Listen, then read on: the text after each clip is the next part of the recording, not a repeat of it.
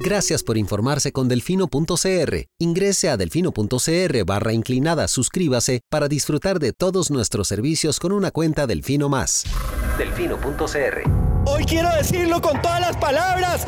¡Páguele a la caja! ¡Pague la deuda con la caja! He oído argumentos de todo tipo pero pocos argumentos tan estúpidos, tan ridículos. Para mí es más rico comer arroz y frijoles en paz que venderle el alma a Satanás. Debería tomar un vasito de agua antes de hablar para que pueda coordinar la lengua con el cerebro. Pero aquí o todos rabones o todos culones, pero no unos ñatos y otros narizones. Se toman un vaso de me vale madre. Creo que me extrañaban, ¿verdad?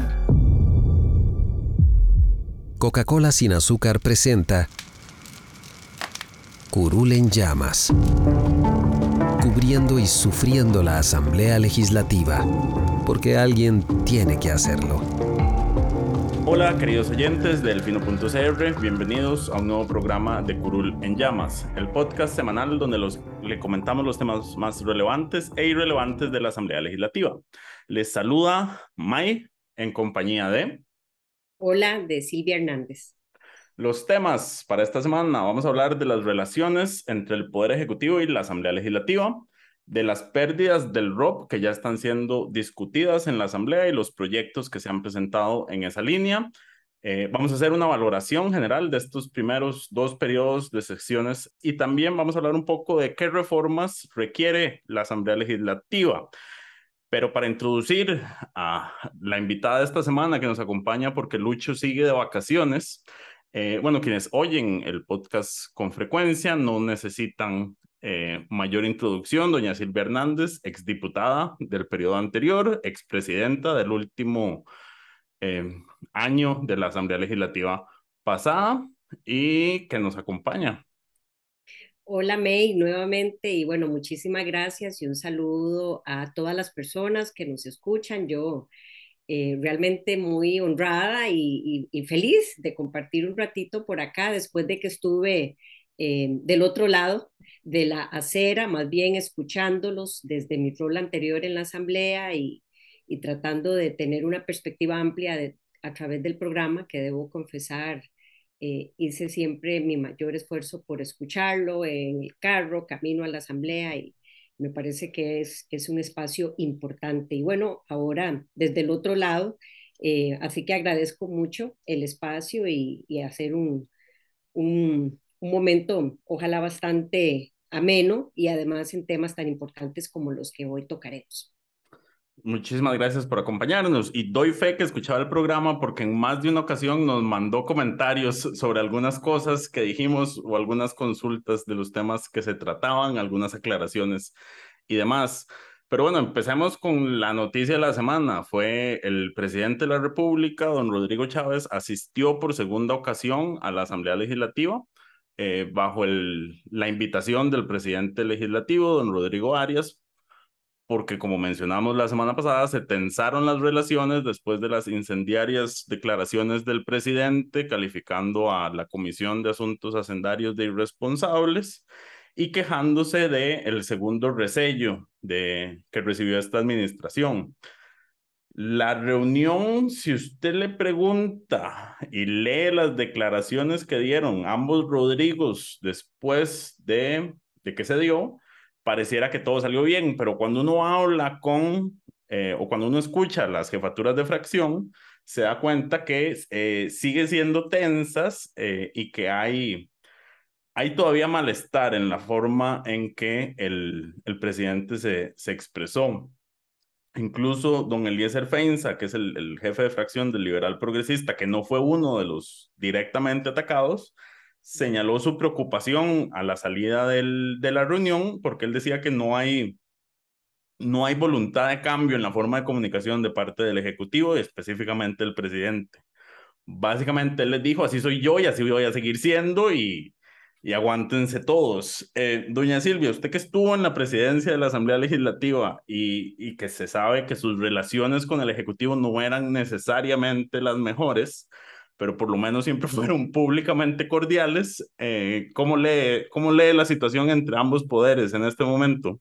Sí, bueno, eh, sobre estas relaciones del Ejecutivo con el legislativo claramente, claramente hay un deterioro que se ha creado a través del tiempo y yo eh, lo, lo señalo a los estilos tanto del presidente de la República, don Rodrigo Chávez, como de la jefa de fracción del oficialismo, Pilar Cisneros.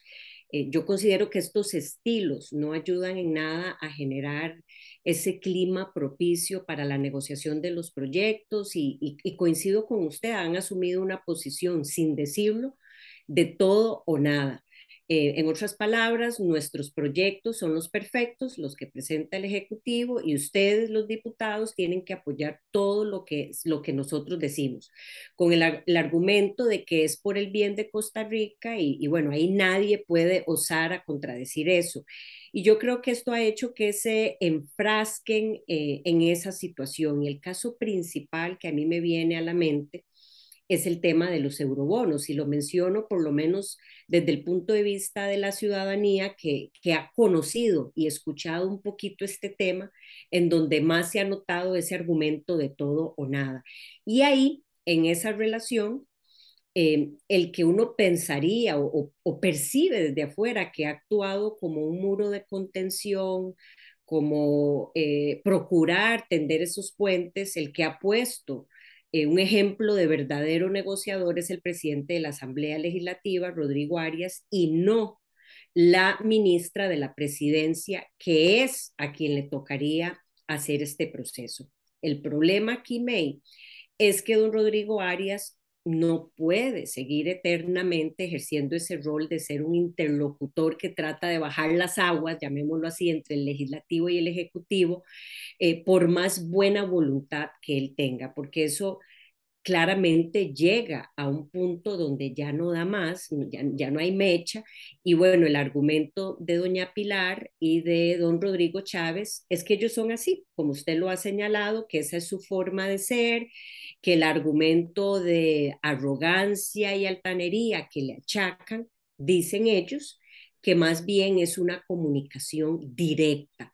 Y bueno, francamente no lo es esa forma o estilo, por el contrario, eh, lo que busca es confrontación porque a mí me parece que el objetivo y la estrategia de ellos es una confrontación primero y después, si salen los proyectos que se presentan, pues bien, ¿Y, por, qué, por qué digo que una, que les, por qué interesa esa confrontación? Porque en la narrativa que tienen diseñada, en su comunicación política, hay un enemigo.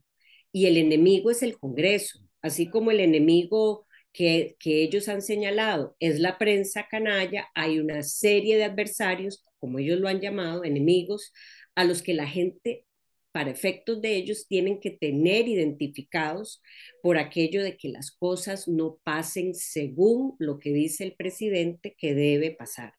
Y entonces, eh, parece que el gobierno tampoco le interesa tener buenas relaciones con el legislativo. Eh, a mí me llamó muchísimo la atención, eh, May, un, un símil o algo que dijo hace poco el presidente, algo así como que esta relación entre ambos actores se puede comparar con una pareja divorciada y que si se tiene que llevar al hijo al hospital, no es posible que la otra persona le reclame a su pareja, es que vos me tratas muy feo y por eso no voy a llevar al chiquito al hospital. Eh, argumentando el presidente con, esta, con este símil de que eh, él, él, hace lo que tiene que hacer, indistintamente de que se le reclame. Pero yo no creo que esa sea la realidad. La realidad es que bajo esa misma comparación, si usted tiene un hijo eh, en esas circunstancias separados que necesita tener ciertas cosas, digamos, por ejemplo, ropa, eh, y que yo le quiera comprar un traje entero y la otra persona ropa sport, pues de, pongámonos de acuerdo para ver qué es lo mejor para vestirlo.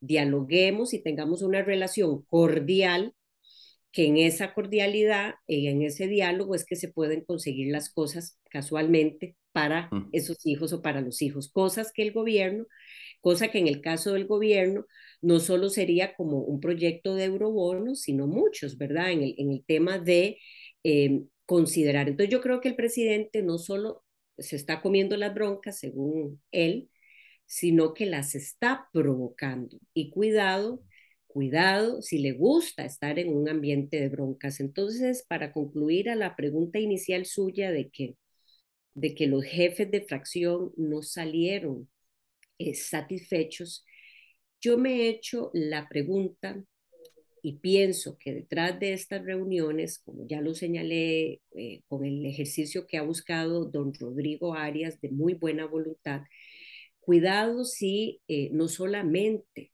se trata de llegar a acuerdos, sino de mostrar o evidenciar un problema el problema que tiene el Ejecutivo. Y yo creo que a eso no, no le estamos dando atención. Eh, el asunto es que eh, no va a poder ser continuamente que se hagan estas reuniones, pero cuidado si lo que detrás de ellas eh, se ha evidenciado es ese problema que tiene el Ejecutivo y no solamente ese resultado que quizás la prensa espera de cuáles acuerdos se llegaron, pero, pero sí se evidencia el problema que hay detrás de esto. Claro, el, y el papel de, de, Rodrigo Arias ha sido yo creo que clave, pero ciertamente se agota, porque incluso dentro de su propia fracción, eh, empieza a, se empieza a cuestionar esta actitud cuando de la otra parte no hay una reciprocidad por tender puentes. Eh, don Jonathan Acuña, el jefe de fracción del, del Frente Amplio, decía que diga, si las cosas siguen así, lo que va a pasar es que se queman los puentes. Y el problema es que, a ver, el que el que tiene las de perder es el pueblo, básicamente. Eh, ese es el principal problema y eso se evidencia con el tema de, los eurobonos. En lugar de buscar los puntos en común eh, en un tiempo limitado, porque a ver, el, esto deberían, los eurobonos deberían empezar a colocarse para el Día de Acción de Gracias, dijo el, el, el ministro de Hacienda, Novia Costa, por un tema de que es cuando cierran los portafolios y se pueden colocar mejor. Eso es en tres semanas, básicamente. No, eso ya no va a suceder, ¿me? Eso ya. Eso, no va a suceder. Es imposible. Eh, y, y, bueno, vamos a ver. Nada es imposible. Yo no voy a decir eso. Perdón que lo interrumpa. Pero me viene muy a la mente cuando en el periodo constitucional anterior se aprobó la autorización de los 1.500 millones de eurobonos. Eh, se nos olvida que esto lleva un proceso previo a salir al mercado y es, digamos, todo ese, lo que se llama en inglés ese eh, due diligence, que es todo el proceso eh, previo de buscar una firma legal, de crear un, un, roadmap país, o sea, donde, donde Hacienda sale a eh, vender al país a diferentes inversionistas y tal vez para ser concreta, ese tiempo en el periodo anterior para el mes de agosto ya había una ley de eurobonos aprobada y tomó desde agosto a diciembre tan solo ese proceso previo a la colocación como tal. Entonces, yo estoy convencida de que Hacienda ya tiene los recursos para pagar el primer vencimiento en enero. De lo contrario, eh, no habría forma de que usted no hubiese tomado esos 1.500 y posteriormente insistir si la presión estuviera tan fuerte. Ojo que no estoy diciendo que no se requieren los recursos, pero sí que los tiempos nos dicen, primero, que esta discusión ya se pegó con el presupuesto, en donde por reglamentos, y les explicamos un poquito a quienes nos escuchan, a partir del primero de noviembre la discusión del presupuesto tiene tiempos reglamentarios que predominan sobre todo lo demás. Entonces, la única forma, y creo que lo que resta, si no me falla la memoria, eh, poniéndose de acuerdo para eliminar el control político o fuera de, no eliminarlo, son 15 minutos.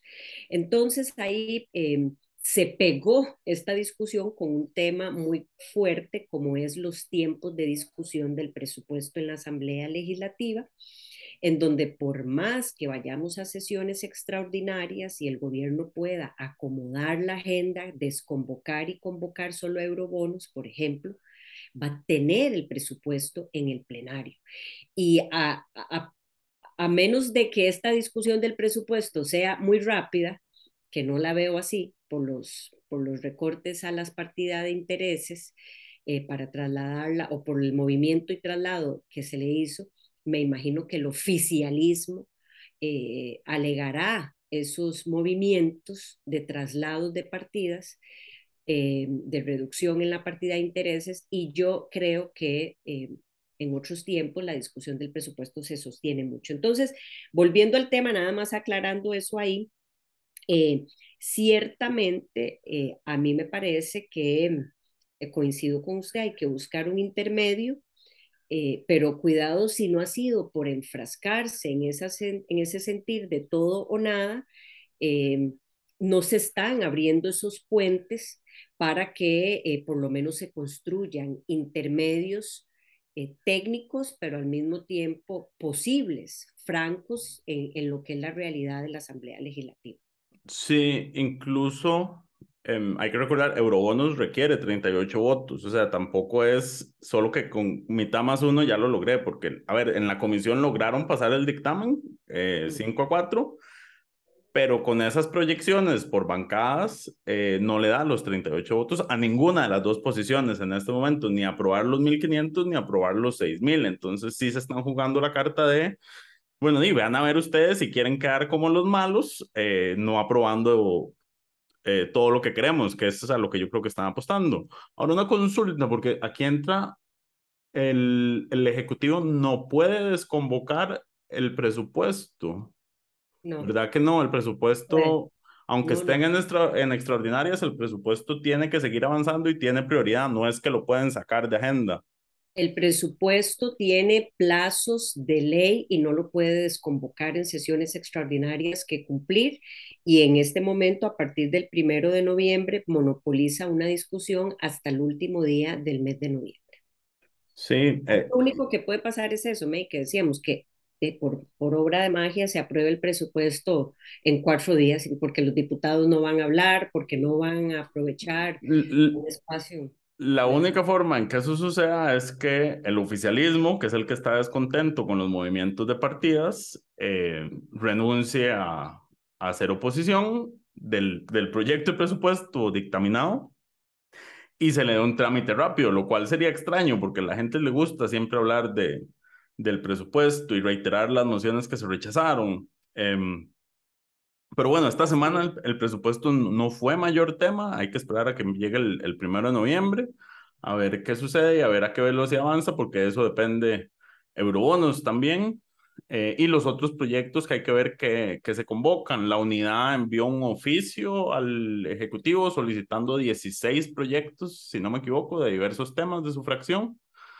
Eh, las demás fracciones quedaron de hacer lo mismo. Ahora, un resultado que sí hubo de la reunión entre el presidente y las jefaturas de fracción fue que para este martes estaba agendado el tercer resello, que era el de sacar a Procomer de, de la regla fiscal. Eh, las jefaturas de fracción habían acordado la semana anterior que eso se iba a conocer el martes y posterior a la reunión, bueno, la reunión se extendió y el plenario duró mucho menos del usual, eh, pero bueno, no volvieron a tocar el tema y el acuerdo que, que, anunciaron ayer en jefaturas de fracción fue que iban a dar los tres meses de sesiones ordinarias para negociar el proyecto del Ejecutivo que reforma la regla fiscal en varios aspectos para que ahí, para ver si ahí quedaba Procomer o no y si había acuerdo. Y si no, lo lograban en estos tres meses, lo iban a resellar cuando empezaran las próximas extraordinarias, que eso sería el primero de febrero, si no me equivoco.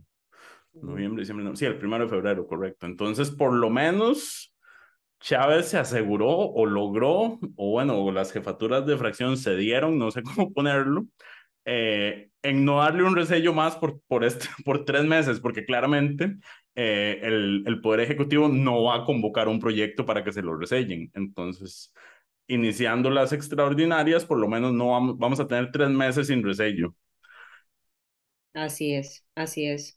Y, y bueno, y, y también es un tiempo, diría yo, prudente para ver qué surge de esas recomendaciones que en principio realizará el Fondo Monetario Internacional en relación con la regla fiscal, que es un tema eh, fundamental, diría yo, en donde, eh, sin querer introducirnos quizás por ese tema, que no, que no fue parte de la semana, Eh, lo cierto del caso es que al país le, le, cuesta mucho llegar a grandes acuerdos, le toma mucho tiempo, no solamente le cuesta, le toma mucho tiempo, y después de concretarlos con procesos tan complejos como fue una reforma fiscal, eh, de un plumazo se van cambiando muy rápidamente. Entonces, yo sí encuentro eh, muy atinado que el Ejecutivo propicie ese intercambio de experiencia con el Fondo Monetario, con la misma OCDE, ahora que somos parte de ella y, prácticamente se habla poco por parte de este gobierno, para eh, ver esas mejores prácticas en un tema que es crucial, pero que con franqueza sabemos eh, probablemente requiera de alguna eh, revisión. Correcto. Pasemos al siguiente tema, un tema que le preocupa a todas las personas asalariadas y algunas pensionadas. Las pérdidas que se han venido registrando en el ROP, recordemos que el ROP es el, régimen obligatorio de pensión complementaria, em, el cual todos los trabajadores, digamos, tienen desde el 2001 que se aprobó la ley de protección al trabajador, si no me equivoco. Eh, bueno, esto lleva como seis meses eh, donde los estados de cuenta registran donde antes, antes habían ganancias, ahora hay pérdidas, entonces claramente la gente está, la gente en general, digamos, está molesta con ese tema, entiende muy poco del tema, digamos, en general, no solo de por qué hay pérdidas, sino de, cómo funciona el ROP como tal. Y por supuesto, la discusión ya se trasladó a la Asamblea Legislativa, la Comisión de Control de Ingreso y Gasto, eh, convocó a la superintendente de pensiones, Rocío Aguilar, para que hablara y se refiriera sobre el tema. Em, y eh, bueno, tuvieron una discusión, eh, hubo bastantes desencuentros, principalmente entre la diputada del Frente Amplio, Sofía Guillén, el diputado liberacionista Francisco Nicolás, y la superintendenta, Nicolás incluso llegó a decirle a, doña Rocío que tenía que renunciar por pérdida de confianza eh, al puesto, eh, mientras que desde el liberal progresista se defendió un poco eh, a, a, la a la superintendenta, no a su persona, sino a la gestión en general y también tratando de explicar un poco ¿Qué es lo que pasa? Y aquí hay que ponerlo en contexto también, porque el, el, a ver, Costa Rica no es el único país con un régimen de pensiones, con fondos de pensiones de este tipo, que son, digamos, de carácter privado, eh, que están invertidos en, en distintos instrumentos financieros y de bolsa, y todos a nivel mundial están experimentando pérdidas en este momento porque el mercado a nivel mundial está experimentando pérdidas.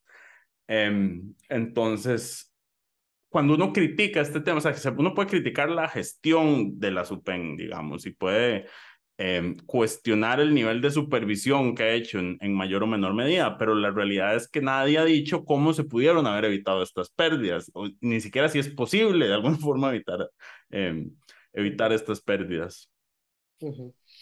Eh, bueno, a mí me parece quizás eh, uno de los temas más importantes. Y yo eh, quiero decirlo porque a veces se nos, de en el día a día, cuando, cuando comentamos lo que sucede en la Asamblea Legislativa, hay tantas cosas como fue esa, esa, esas reuniones para construir relaciones que, usted lo dijo muy bien, May, el resultado no es si el, se enoja uno u otro, sino qué tiene la ciudadanía como resultado.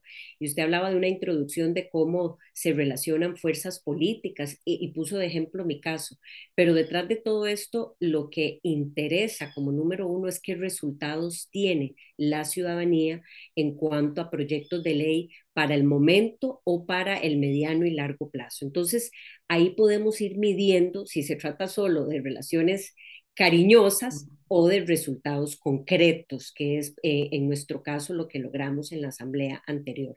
Para el tema del ROP, yo creo que pocas discusiones merecen tanto la pena como este tema. Y además empiezo señalando que estoy convencida de que hay mucha desinformación y ojalá... Eh, aprovecho para hacer el comercial, ustedes ayudaran con las herramientas tan valiosas que tienen, porque siento que poco o pocas personas o, nadie desde los roles que les corresponde, están visibilizando esto. ¿A qué me refiero? Bueno, primero yo quisiera hacer una división, una división de dos temas. Los proyectos de ley con respecto al ROP que hay en la Asamblea Legislativa y por otro lado, la caída en los rendimientos de este régimen de pensiones complementarias, porque son dos aspectos que no necesariamente están relacionados. ¿Y por qué lo quiero aclarar? El otro día en un programa de radio, alguien se atrevió a comentar que los proyectos que están en la Asamblea llegan o casualmente son necesarios por la pérdida que se materializó en los rendimientos, ojo que no es en el principal, por la caída en los rendimientos de estos fondos de pensiones. Y eso no es así. Entonces empecemos por, por, el tema de la caída en los rendimientos. A pesar de que este es un tema muy sensible, principalmente para las personas adultas mayores que hoy están por pensionarse, eh, en los que quizás esa pérdida sí se va a materializar. Eh, es un tema muy sensible para ellos y para todos en general. Hay que recordar que estas pérdidas no son un fenómeno local y eso es lo primero que hay que dejar claro. En Costa Rica, sin duda alguna, hay un campo de mejora para que esta situación eh, no, no afecte tanto a una población en su edad y en su etapa más vulnerable, pero las pérdidas se están dando a nivel mundial. Hoy revisaba casualmente para esto, me, cómo Hong Kong en, en la semana reportó pérdidas como nunca en los fondos de pensiones que ellos llamaron a nivel récord. Inglaterra habla de pánico en eh, las caídas en los rendimientos de los fondos de pensiones y también eh, el estado de California sacó, esta semana salió una nota muy importante sobre eh, las presiones que tiene o la crisis que tiene el sistema de pensiones. ¿Por qué? Porque está muy relacionado con las dinámicas de tasas de interés, entre otros aspectos que están sucediendo en el mundo y que terminan afectando las tasas de rendimiento de estos fondos de pensiones, pero no así el principal, ¿verdad? Yo, yo sé que parece obvio, pero quiero insistir que si antes ganábamos un porcentaje mayor por el acumulado en esos fondos, el porcentaje que se está ganando es menor. Entonces, ahí yo empiezo por aplaudir la labor, por lo menos el objetivo general y no el individual que algunos diputados eh, llevaron en esa audiencia con la superintendente de pensiones en la Comisión de Ingreso y Gasto, porque de nuevo creo que es un tema difícil de entender y del que pocas personas le están informando a la ciudadanía. Entonces, doña Rocío ahí dijo cosas muy importantes para este tema en la pérdida de los rendimientos. Primero, que a la hora de que el fondo a una persona llega a su edad de retiro y puede acceder a este fondo, tiene diferentes modalidades para acceder, lo que ella llamó beneficios. Entonces, eh, recomendaba que eh, no se corra a sacar todo, la mayor cantidad de recursos, porque ahí se materializa la pérdida. Pero claramente, May, estos recursos llegan en una edad en donde la persona está cansada, en donde trabajó por años. Probablemente veamos ejemplos de un operador que trabajó toda su vida en maquinaria, que logra tener su momento de retiro y no necesariamente están vinculados a grandes montos de pensiones. Entonces, eh, claramente es muy difícil que la persona no quiera acceder a ellos, pero cuando no hay una cultura, un acompañamiento, eh, las decisiones van a ser inclusive tomadas eh, con menos conciencia de esta situación. Entonces yo creo que lo primero es entrarle por ahí. Claro, tal vez para hacer un paréntesis, para las personas cuando hablamos de materializar la pérdida, lo que pasa con los, con los fondos de pensión es que se tienen que valorizar al, al día. Entonces, digamos, mi, yo, mi, mi, mi ropa está en un fondo que, que se compró a 100, digamos, y que va a pagar 110 al final del plazo determinado. Pero al día de hoy, por los cambios en el mercado, eh, ese, ese, ese, bono, digamos, vale 80. Entonces, si, si, el, si, el, si el bono no se vende hasta que se vence, yo recibo los 110, porque ese es, eso es lo, lo acordado. Pero si, si, si lo vendo en este momento porque me cambio de operadora o quienes la tienen más complicada porque se pensionan, lo que, lo que reciben es el 80. Entonces ahí sí hay, sí hay una pérdida real. Por eso es que se dice que se materializa la pérdida. Eh, y la expectativa, por supuesto, es que los mercados se, recuperen eventualmente y no solo eso, los bonos al final van a pagar eh, el saldo y los intereses acordados.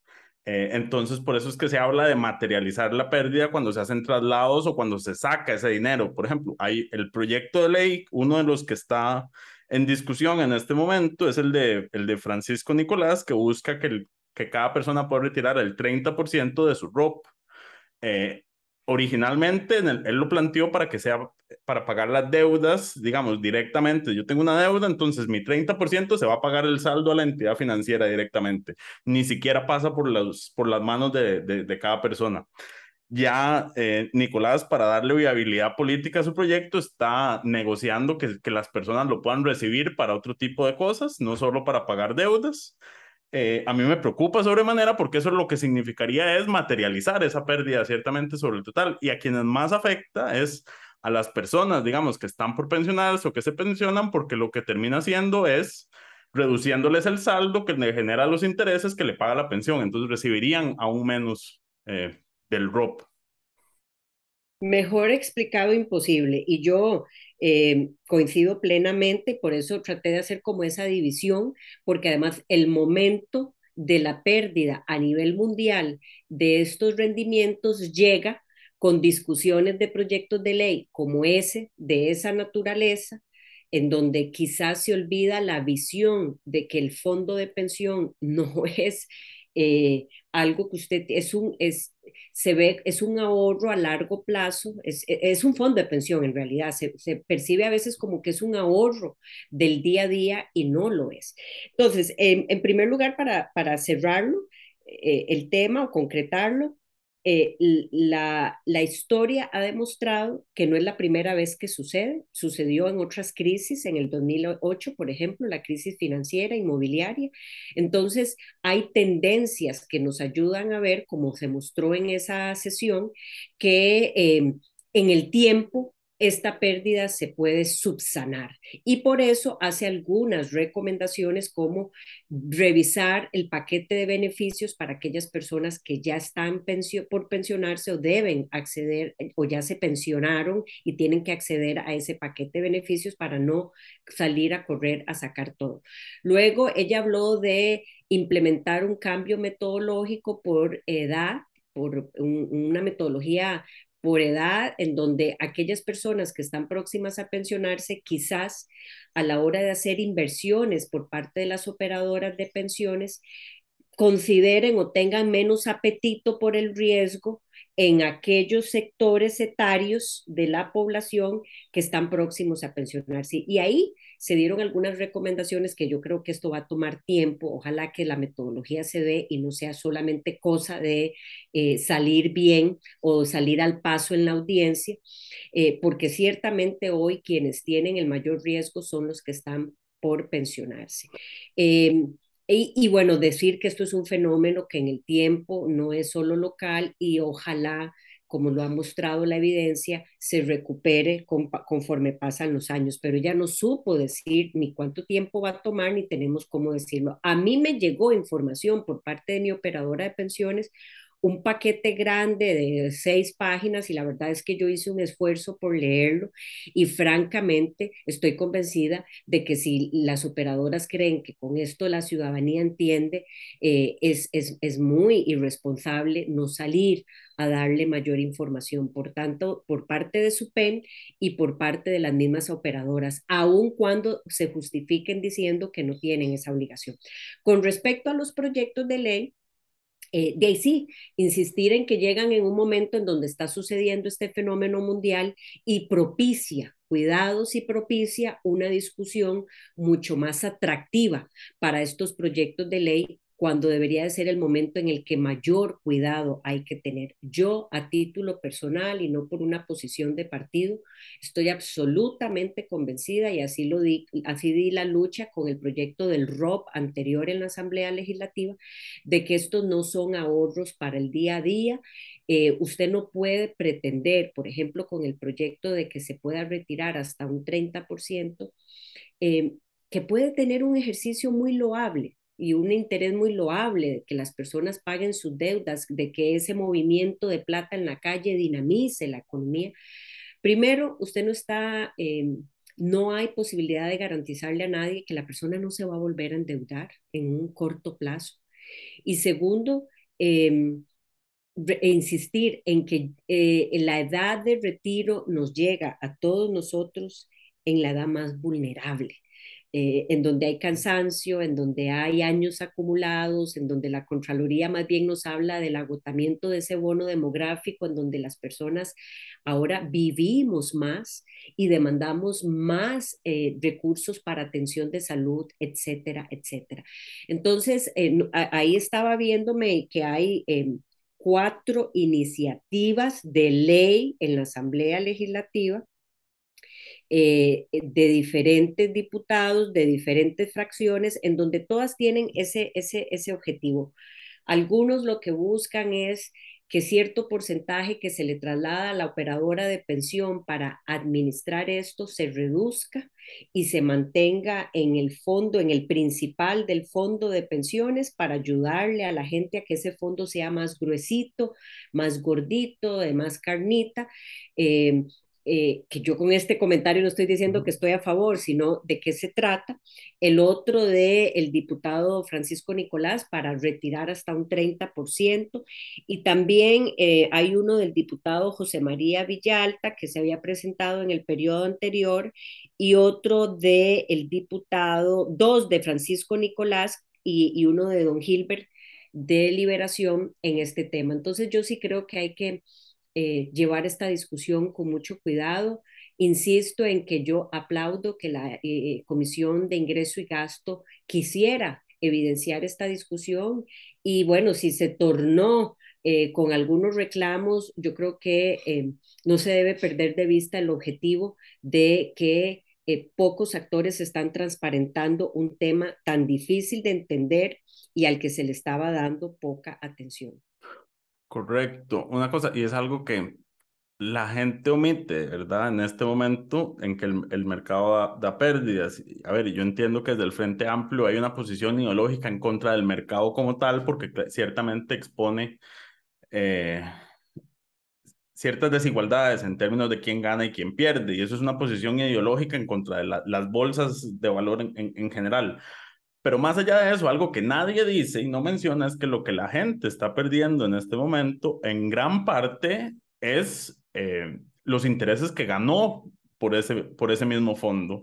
Porque si uno contabiliza el dinero que ha ido metiendo sin los intereses, no se acerca al saldo que tiene actualmente. Entonces sí, ahorita está registrando pérdidas sobre ese dinero, pero la gente cree que yo, yo ahorré 30 millones y ese es el saldo y eso es todo lo que yo ahorré. Pero la mayoría de esos 30 millones que usted tiene en ese saldo en ese momento vienen de los intereses que el, los mismos fondos de pensión han ido generando a lo largo de este tiempo.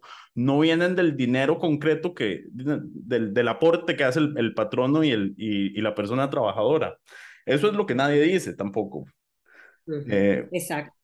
Y, y, me parece muy bien porque esto también abre una discusión que, que la, la, la, superintendente de pensiones mencionó, ahora que recuerdo, que entre las recomendaciones ella también decía que la SUPEM, a pesar de que SUPEM y CONACIF, que son los actores encargados de regular eh, las prácticas o, el apetito de riesgo que tengan las operadoras de pensiones en dónde colocar esta plata, ¿verdad? Que sea riesgoso o no, em, y que eso está muy reglamentado. Ella hablaba de que cada una de las operadoras presentan al cierre del año los estados de cómo hicieron sus inversiones apegadas al reglamento, pero que utilizan metodologías que no son comparables entre una y otra operadora.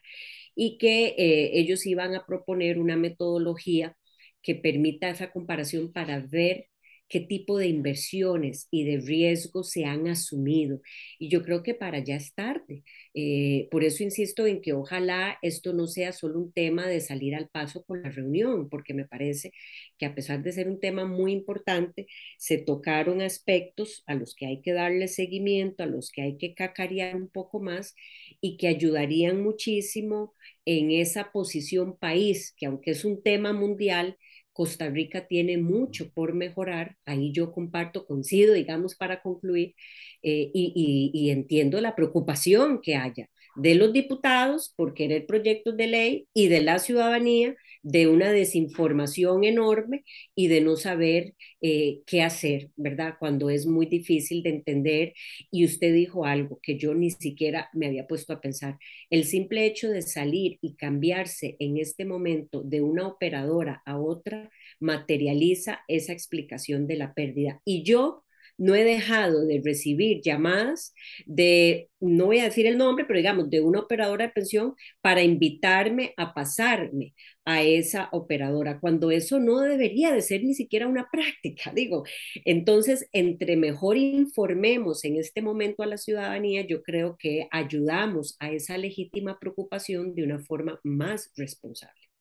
Correcto, sí, a mí lo que más me preocupa en este momento es que el, ambiente de enojo popular motive a algunos votos de más en la Asamblea Legislativa y, y, se tomen medidas que al final terminan siendo contraproducentes para los intereses en el largo plazo de las personas. Y es que a veces nos cuesta pensar en el largo plazo y nos cuesta caer en cuenta de que todo el mundo envejece y que todos nos vamos a pensionar en algún momento. Y que es em, una etapa sensible de nuestra edad con menos fuerza, con quizás algunas, algunas deudas de salud, eh, digamos, encima por nuestro estilo de vida. Correcto, pero bueno, pasemos al siguiente tema. Este próximo lunes se cierra el primer periodo de sesiones ordinarias. Ya esta asamblea cumple el lunes tres meses, pero bueno, básicamente ya se, ya, ya se da por terminado este, este periodo, solo que les queda ese día. Entonces, hagamos una valoración general de cómo ha visto la Asamblea Legislativa. Yo, yo voy a hacer mi, mi yo tengo una calificación de los, de, de las y los diputados actuales y yo los, los agrupo en, en cuatro. Están los que tienen una visión país, digamos, que lamentablemente son los menos. Eh, están los que están ahí por, por su propia figura, eh, ya sea por, por interés propio de, figurar y aspiraciones políticas. Están los municipalistas, que están ahí para defender el, el, nicho municipal, digamos, y la parcela de cada uno, y están los que no están, que llegan poco, no presentan proyectos, no hacen control político eh, y pasan desapercibidos. Esas son mis cuatro categorías de diputados. No voy a, no voy a decir todavía quién está dónde. Eh, eso lo hacemos cuando termine la Asamblea Legislativa, pero esos son los, las, los, los cuatro grupos en los que yo puedo ubicar eh, a las y los 57. Eh, ciertamente, yo creo que el, el haber empezado con un periodo de sesiones extraordinarias, con un ejecutivo que no tenía bancada previa y no tenía proyectos presentados, marcó una línea al, al Congreso como tal. Yo comentaba esto con un amigo el otro día, siento que se acostumbraron a, una dinámica de trabajo en el plenario muy, muy, bastante floja. Había una nota hace poco que decía que como en el 80% de las sesiones han, han terminado antes de, antes de, de la hora reglamentaria. Recordemos que el plenario es de, de en, en, resumen, de 3 a 6, de lunes a jueves. Y bueno, ni, aun cuando tienen temas pendientes, tienden a irse antes. Ya se hizo viral la famosa frase de doña Gloria Navas cuando estaba presidiendo, que se le, quedó el micrófono abierto y dijo que dicha, así puedo llegar a la casa a tomar café. Eh, pero bueno, ciertamente una dinámica pausada, no muchos proyectos, no solo aprobados, sino en, en presentados en trámite, tanto de la Asamblea como del Poder Ejecutivo. Pero usted que ya pasó por ahí, ¿cómo, cómo lo nota? ¿Cómo lo ve? Bueno, de entrada eh, señalaría dos cosas. Primero, tenemos que recordar a la ciudadanía que la Asamblea Legislativa es mucho más que las tres horas de plenario. Me refiero a que detrás de todo esto hay un sinfín o una importante cantidad de comisiones y de trabajo que muchas veces queda invisibilizado en estos, eh, digamos, en estas, en estas revisiones a los cierres de, a cada cierre de sesiones, en estas valoraciones o en estas notas de resultados. Eh, eso en primer término, como para que no se nos olvide que también hay que ver cómo, cómo se avanzaron algunos de estos temas también en las comisiones. Y lo otro es que eh, los diputados de la actual Asamblea Legislativa señalaron que eh, el gobierno en el primer periodo con el que arrancaron de sesiones extraordinarias, donde la pauta la pone el Ejecutivo, que ese ritmo o ese trabajo fue poco productivo por culpa del Ejecutivo que no les convocó proyectos de ley, que fue muy disperso en la convocatoria a última hora, etcétera, etcétera. Pero ya acabó o está por concluir este periodo de sesiones ordinarias que es ya de naturaleza propia de los 57 diputados y cómo se pongan de acuerdo y cómo desean o decidan trabajar. Entonces, aunque las comparaciones no se pueden dar, digamos, en estricto sentido metodológico, ahora eh, se acaba la excusa para decir si se trabajó o no se trabajó y si fue culpa del Ejecutivo cuando se haga esa revisión de cómo o qué tan productivo fue el periodo de sesiones ordinarias donde ellos ponían la pauta. Eso nada más para hacer la introducción. En términos generales, em, yo creo que esta es una asamblea legislativa que ha decidido que su ritmo de trabajo sea lento se toma mucho los espacios en pocos proyectos verdaderamente trascendentales. Se toma mucho tiempo de espacios para pocos proyectos de ley y creo que ese es el estilo que se ha consagrado, que, que además deciden llevar. No parece que hay mucho interés de mover proyectos de ley en una velocidad determinada, todo es pausado, es un estilo, y entonces eh, sabremos que esta asamblea será una asamblea de baja producción de leyes, por el estilo que se está pautando, a pesar de que muchas veces se usan los argumentos de que no son una fábrica de leyes o una máquina de hacer leyes.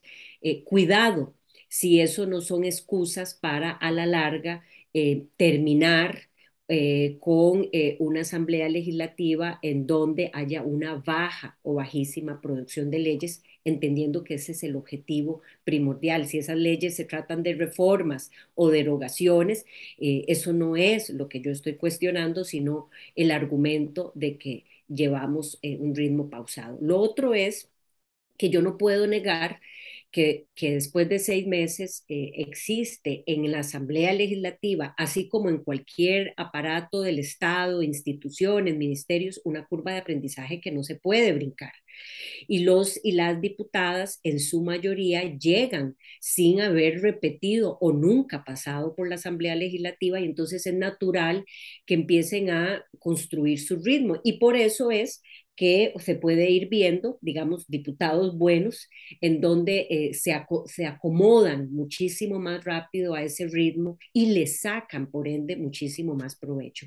Y eso me lleva a un tema de los, de los pocos temas, perdón, me lleva a un tema de los que pocos medios tocan tan finamente como ustedes, que es el de hablar de reformas más profundas sobre nuestro sistema político y electoral. ¿Será, será, May, que muchas veces como ciudadanos del otro lado de la barrera decimos que la asamblea es poco productiva, que es lenta en términos generales, indistintamente de cuál periodo constitucional, pero nos, no nos gusta para nada hablar de la posibilidad, por ejemplo, de eh, una reelección de los diputados, de que los diputados puedan reelegirse de manera obviamente eh, con, periodo definido y no indefinidamente, pero cuidado si el mandar siempre y en todo momento a todos los diputados, incluyendo los buenos, a la banca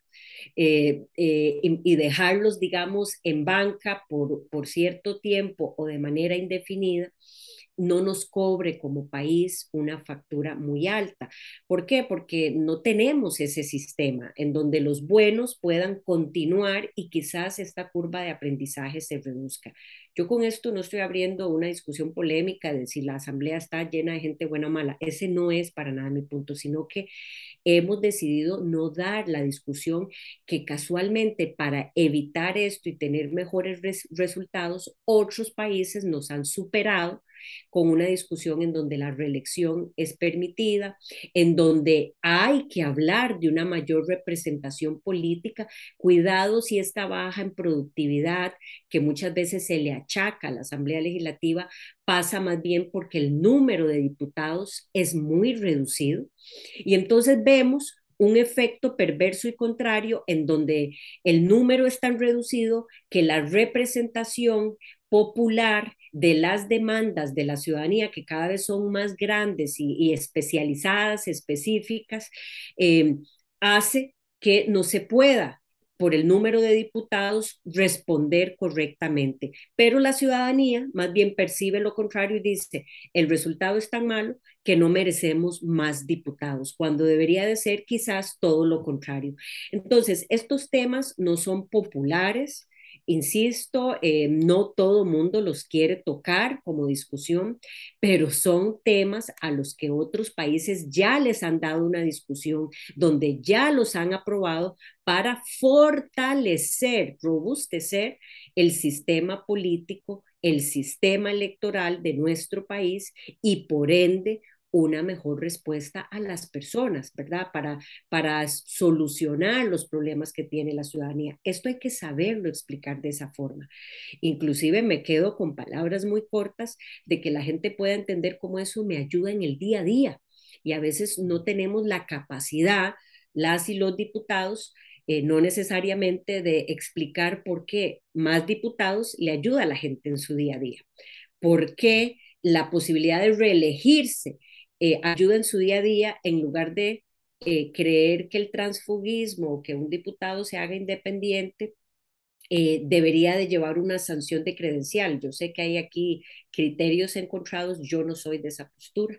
Yo creo que el problema del transfugismo se debe a un sistema de partidos políticos en donde hay deficiencias y hay que trabajar esto porque si no la ciudadanía es la que paga eh, con los platos rotos de, digamos, un, un, proceso que no, no está rindiendo eh, como debe ser. Y esos temas se omiten. Ojalá que haya espacio para esas reformas eh, como uno de los principales herramientas para medir los resultados de la Asamblea Legislativa. Y em, ahora e insisto, se puede comparar, aunque no sea metodológicamente correcto, esa productividad entre un periodo y el otro o entre un discurso de un periodo de sesiones extraordinarias y el otro.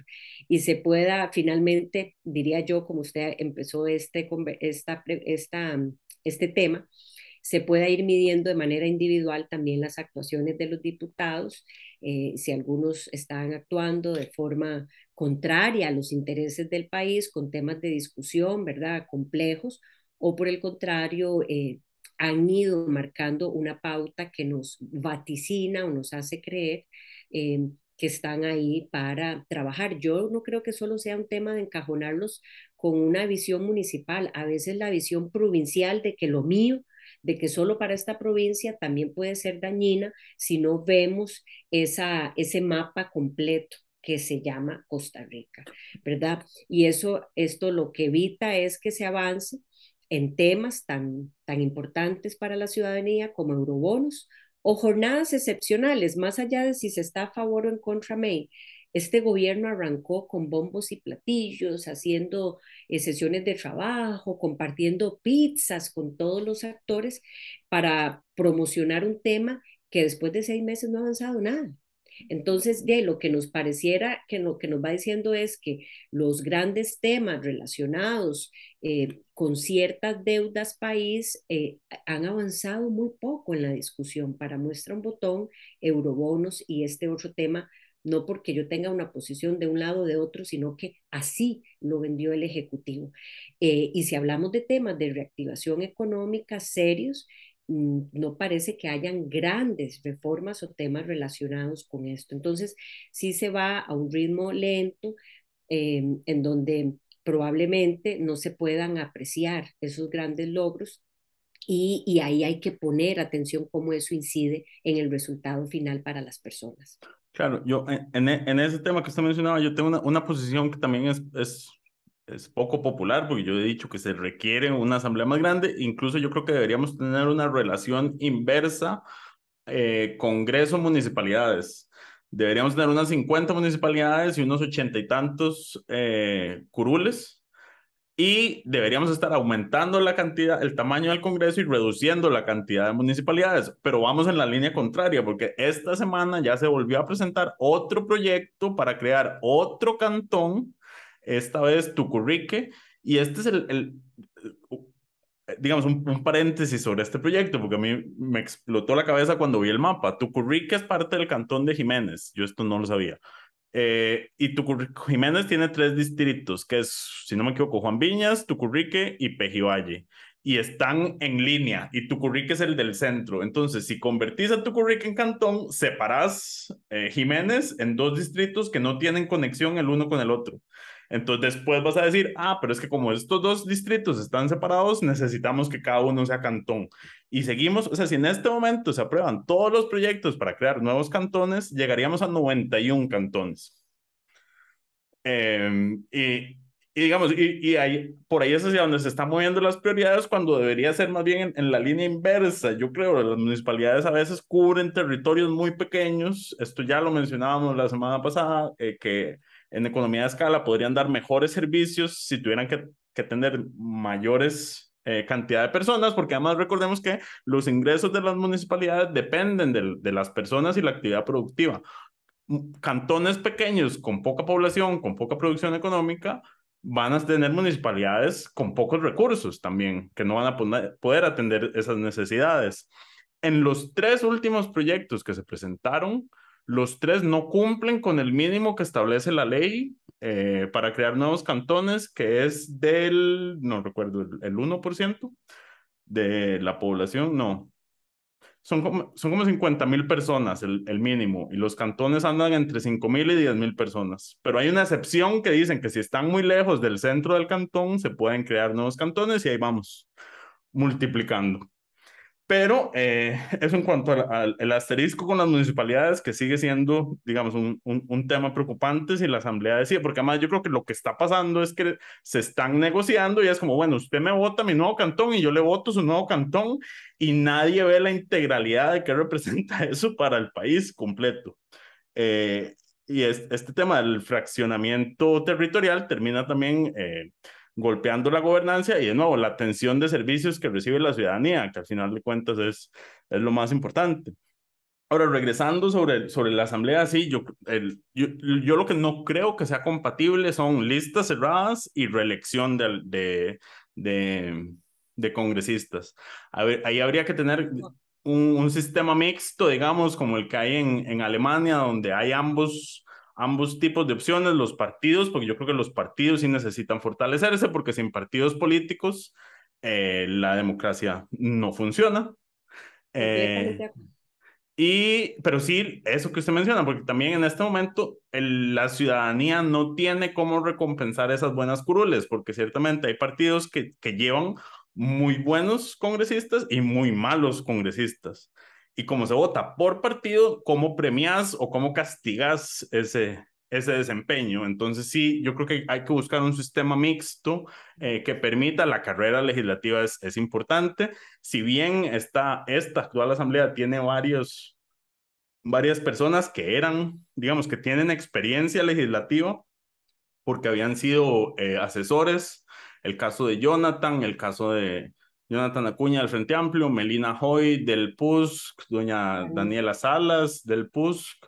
Creo que en Liberación también hay algunos que, eran, que, que fueron asesores, o, o, por lo menos que ya habían sido, ya habían pasado por, bueno, eh, And, Andrea Álvarez había sido asesora. Eh, hay un par de exdiputados, porque Horacio fue diputado, Vanessa fue diputada, eh, ambos del PUSC. Eh, pero sí, pero no hay una carrera parlamentaria como tal. Y ciertamente cuando uno ve el desempeño de los que entran completamente nuevos a, al, al, Congreso y los que, digamos, que entran caminando o, caen caminando porque ya tienen cierta experiencia, hay una clara diferencia en, en, el desempeño. Eh, entonces, ciertamente esas son las reformas que se deberían estar discutiendo, pero que también no se están teniendo en la, en la Asamblea Legislativa en este momento. Es desde otros espacios que se están dando eh, y desde muy pocos espacios se dan estas discusiones porque, como, como bien decía usted, en, en, el, en, el, en el discurso popular es como la asamblea es poco funcional, reduzcanla en lugar de, de, de ampliarla. Así eh. es, yo comparto plenamente y creo que ese, ese tema se tiene que dar igual con eh, elecciones o procesos de elección mixta y eh, que logremos ponerlo. En otros momentos se ha dado y no se, se ha intentado dar la discusión y eh, no ha sido posible. Yo creo que ya le va llegando la hora. Si queremos hablar de los resultados que espera la ciudadanía en su día a día, las personas en su día a día por parte de la Asamblea Legislativa. Esto no se trata de, de figuras, de partidos, sino qué resultados se obtienen. Y ese es el punto al que estamos concluyendo y que hay una serie de herramientas a las que les hemos dado la espalda que fortalecen los procesos políticos, que fortalecen los sistemas de partidos y que simple y sencillamente porque son poco populares no queremos ni iniciar la discusión. Correcto. Y nada más, eso sí, del, en general, algo que sí quiero destacar, digamos, de estos primeros seis meses y de, de esta Asamblea Legislativa en específico, es que por lo menos en algo en lo que sí han avanzado es en el tema de transparencia. Lograron el voto público no solo para la Asamblea Legislativa, sino también la reforma para eh, forzar a la Corte a que sus votaciones también sean públicas. Eh, esos son de esos proyectos que sí avanzaron rápido, eh, donde sí lograron ponerse de acuerdo, entonces eso sí hay que reconocerlo. Pero de nuevo, es, es, ese es como, digamos, el punto más destacado que yo puedo decir de estos primeros seis meses.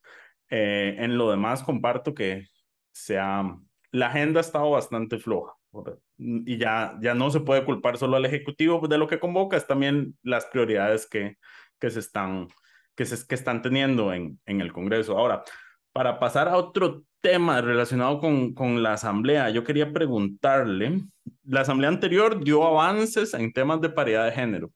Lograron por primera vez en, en la historia de la Segunda República, bueno, en la historia del país en realidad, eh, que en un mismo cuatrienio dos mujeres fueran presidentas de la Asamblea Legislativa.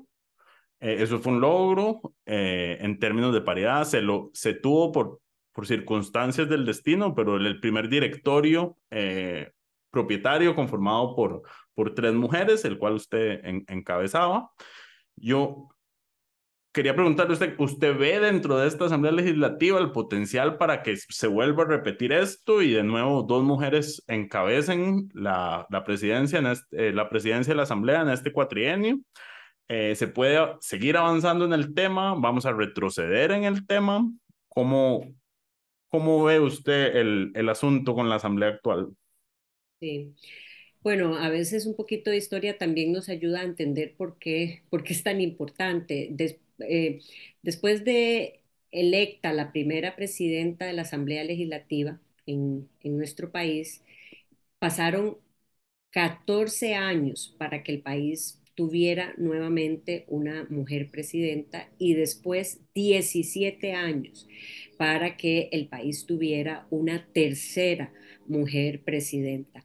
Y en la asamblea anterior esa diferencia fue de tan solo dos años entre una y otra. La historia parecía, eh, previo a eso, que eh, además de vergonzosa, que las mujeres no tenían, digamos, esas posibilidades para liderar o presidir el primer poder de la República. Y a mí me parece que en una asamblea legislativa como la actual, que está por primera vez en la historia también con prácticamente una paridad entre hombres y mujeres en representación, eh, sería absolutamente doloroso retroceder, digamos, en estas prácticas eh, lamentables en las que se recurrió en el pasado. Eso nada más para abrir o como contexto.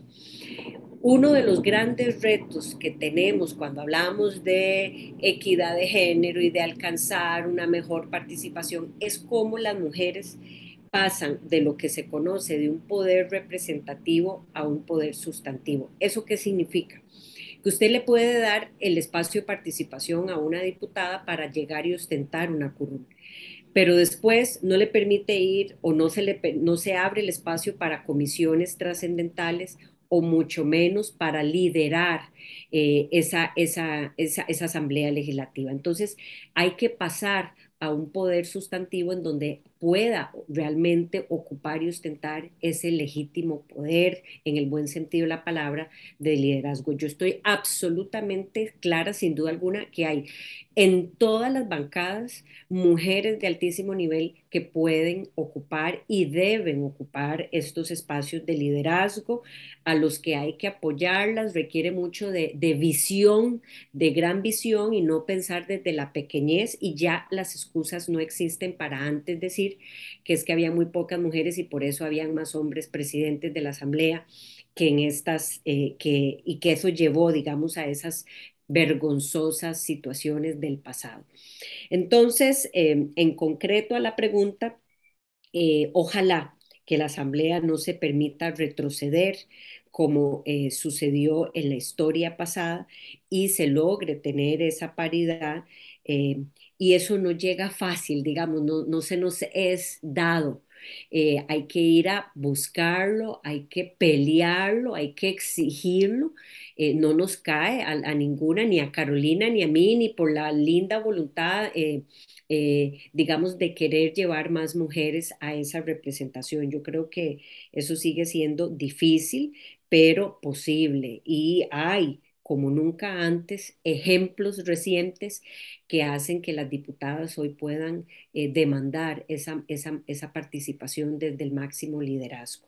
Esto está muy similar inclusive a lo que vimos en días recientes con, con la participación de doña Laura Chinchilla en, en, en, el tema del BID. Me viene a la cabeza porque yo vi muchos comentarios que le achacaban al gobierno que se hizo un se pensó desde la pequeñez y que un país como el nuestro, en donde mucho de lo que tienen en el, rol geopolítico es mostrar, digamos, posturas fuertes en derechos humanos, en protección al ambiente, en cambio climático, en, en, el tema inclusive de, esa, de esos liderazgos, el poder tan siquiera como país posicionar a una mujer Em, de la estatura doña Laura a participar, ya eso de entrada es ganancia. Ganancia en esta conceptualización eh, entre países, geopolítica de un país pequeño que le manda mensajes potentes al mundo.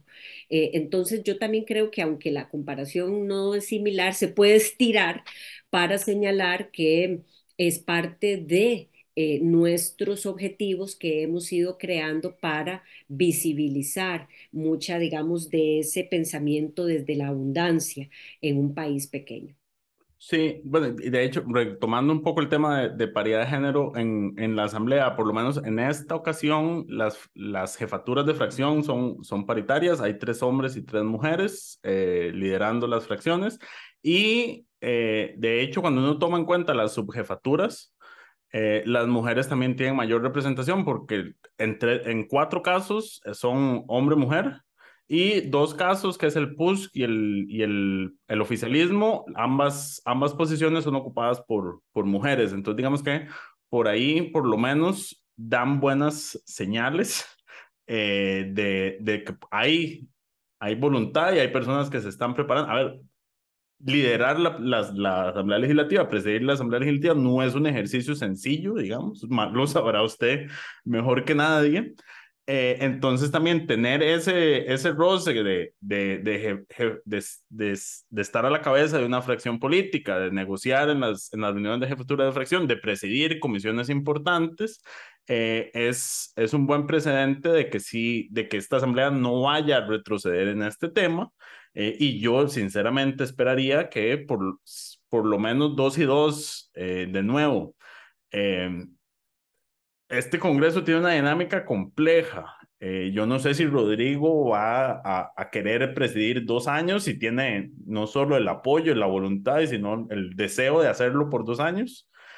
Eh, o si se van a rotar nuevamente entre distintos partidos, pero sí creo que más allá del partido que tenga la presidencia del Congreso en este tema de paridad, sí debe haber un, sí debe haber un esfuerzo por no retroceder, justamente, y la norma debería ser, la norma debería ser esa, eh, paridad eh, al frente de la Asamblea Legislativa es una señal importante. Absolutamente. Y, yo quisiera sumar ahí en cuestión de segundos, pero no, no menos importante por el tiempo. Em, esto tiene muchísimo que ver también con resultados, porque aquí no solamente estamos hablando de darle oportunidad a, las mujeres, de un tema de paridad, de equidad, no, no, perdón. Aquí también eh, el país, cómo se beneficia de eso, desde un marco de participación política, desde luego, pero eh, modestia aparte, eh, la experiencia del periodo anterior permitió evidenciar como nunca antes que la Asamblea Legislativa a cargo de mujeres fue absolutamente exitosa. En momentos muy complejos, en condiciones muy difíciles, empezando un año y cerrando una asamblea con proceso electoral, en donde no solamente se trata de la cantidad de leyes que queda para un informe que lamentablemente en rendición de cuentas poca gente lee, no, no, se trata de cómo se concretaron acuerdos, de cómo se avanzó y no se frenó y que yo debo decir objetivamente, propició que una asamblea legislativa caminara en su rol de responderle a la ciudadanía en medio de una pandemia, en medio de em, eh, huelgas, en medio de discusiones tan complejas como las que se estaban viviendo, con niveles de desempleo altísimo, afectando a juventud, a mujeres. O sea, yo al final creo que esos resultados están altísimamente evidenciados en leyes trascendentales, pero sobre todo en el manejo que se dio con estilos personales y propios de cada uno. Yo con esto no estoy diciendo que el de los hombres no fueron buenos liderazgos, pero estoy evidenciando que los resultados de las mujeres fueron por mucho por encima, inclusive, que el de nuestros pares hombres. Correcto, nada más para rescatar, en el caso, el primer año con Carolinas, lo, el tema grueso, la reforma fiscal, se aprobó, que había fracasado en dos congresos anteriores. La reforma al reglamento de la Asamblea Legislativa, que también era un tema complejo, eh, se sacó en ese periodo. Igual en el último periodo se trabajaron muchos temas eh, gruesos eh, y también a usted le tocó la Asamblea más fragmentada, porque cuando, cuando usted entra ya eran como de 14, 16 independientes, si no me equivoco. Eh, entonces, ciertamente, eh, años complejos eh, y que sí, hay, hay que decir, se sacaron temas importantes, entonces, y ciertamente los resultados también hablan eh, en, favor, en favor de este tema y de por qué también no, no, se puede, no se puede echar para atrás más allá de los, de los simbolismos. Eh, pero yo creo que ya estamos con los temas eh, por esta semana. Para todas las personas suscriptoras, en el correo tienen la lista de proyectos aprobados esta semana. El más importante fue el de fortalecer el deber de denuncia en casos de maltratos y abusos contra menores de edad, que lo que hace es extender la obligación de denunciar ante sospecha razonable a cualquier persona que trabaja en cualquier tipo de organización pública o privada, asociación, fundación etcétera. Eh, cualquier situación de maltrato, abuso, de sospecha de maltrato, abuso, acoso contra personas menores de edad. Un proyecto que quedó aprobado en, a finales de, la asamblea anterior y que ya eh, fue, recibió segundo debate esta semana. Eh, y sí, eso, eso sería todo. Muchísimas gracias eh, a, doña Silvia por acompañarnos esta semana. Eh, la próxima semana estaremos, nos estará acompañando porque Luis Manuel sigue de vacaciones, la diputada liberal progresista Katia Cambronero y esperamos que también nos acompañe su compañero de bancada, don Jorge Dengo, pero eso está por confirmarse. Pero bueno, por lo menos doña Katia ya confirmó que estará presente. Y eso es todo por esta semana. Esperamos. Ah, bueno, le dejo a doña Silvia por si quiere despedirse, disculpe. No, no, rapidísimo, encantadísima, muchísimas gracias. Un saludo a usted, y a Luis Madrigal, que sigue de vacaciones, dichoso. Y, y bueno, gracias por, por el espacio y, y por habernos a, acompañado y escuchado hasta el cierre. Muchísimas gracias. Esperamos que todas y todos estén bien y nos escuchamos la próxima semana. Coca-Cola sin azúcar presentó Curul en llamas, cubriendo y sufriendo la Asamblea Legislativa, porque alguien tiene que hacerlo.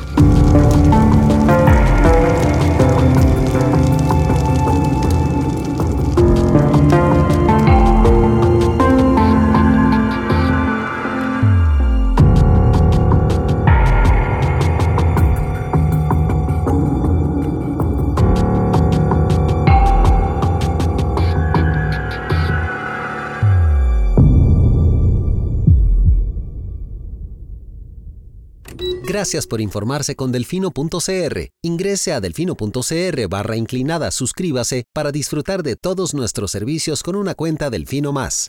Delfino.cr